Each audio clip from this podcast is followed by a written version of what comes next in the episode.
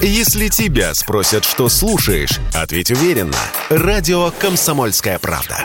Ведь Радио КП – это самая топовая информация о потребительском рынке, инвестициях и экономических трендах правительстве определились с суммами займов, по которым можно взять кредитные каникулы. Михаил Мишустин подписал постановление об этом. Для граждан по потребительским кредитам лимит составит 300 тысяч рублей. Для индивидуальных предпринимателей 350 тысяч. По автокредитам 700 тысяч, по кредитным картам 100 тысяч рублей. По ипотеке речь идет о более крупных суммах. Для Москвы лимит составит 6 миллионов рублей, для Подмосковья, Петербурга и Дальнего Востока 4 миллиона рублей. Для остальных регионов 3 миллиона. Стоит обратить внимание, взять кредитные каникулы можно лишь на те займы, которые выдали до 1 марта. Срок может быть от месяца до полугода. По условиям программы заемщик имеет право на кредитные каникулы, если его доход снизился на треть по сравнению со средним показателем в предыдущем году. Это социально направленная мера. Она касается наименее обеспеченных слоев населения, пояснил Радио КП кандидат экономических наук, финансовый аналитик Михаил Беляев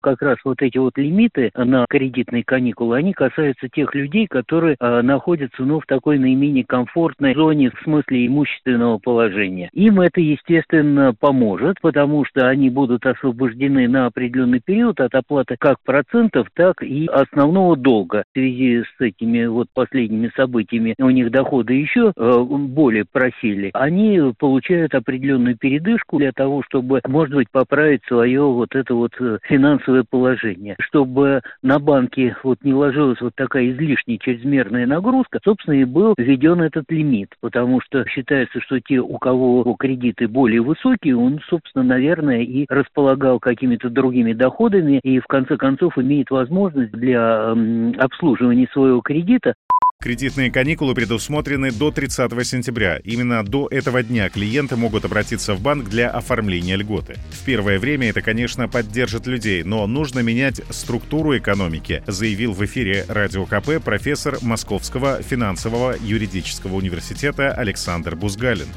Нас медианная зарплата накануне всех событий была 35 тысяч рублей, то есть половина жила на зарплату меньше, и только половина на зарплату больше. Вот для этих людей выплата кредитов в условиях инфляции – это, конечно, огромная проблема, и это действительно угроза кабалы. Поэтому делается вот такая мера. Сейчас в очень сложных условиях нужна радикальная смена экономической и социальной политики. Нужна система плановой поддержки базовых, наиболее важных отраслей экономики. Высокие технологии, машиностроение, образование, наука, медицина, культура. Если это не сделаем, будет очень плохо. План, именно стратегический план, а не просто пожарные меры. Другая модель социальной политики, когда мы действительно решаем проблему бедности, в том числе за счет наиболее богатых. Богатым нам дается возможность вкладывать в экономику страны и в ее развитие, а не просто жировать.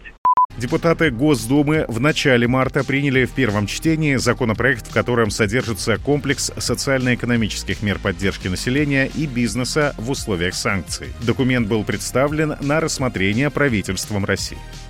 Александр Фадеев, Радио «Комсомольская правда».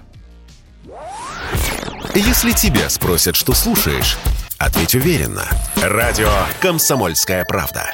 Ведь Радио КП – это истории и сюжеты о людях, которые обсуждает весь мир.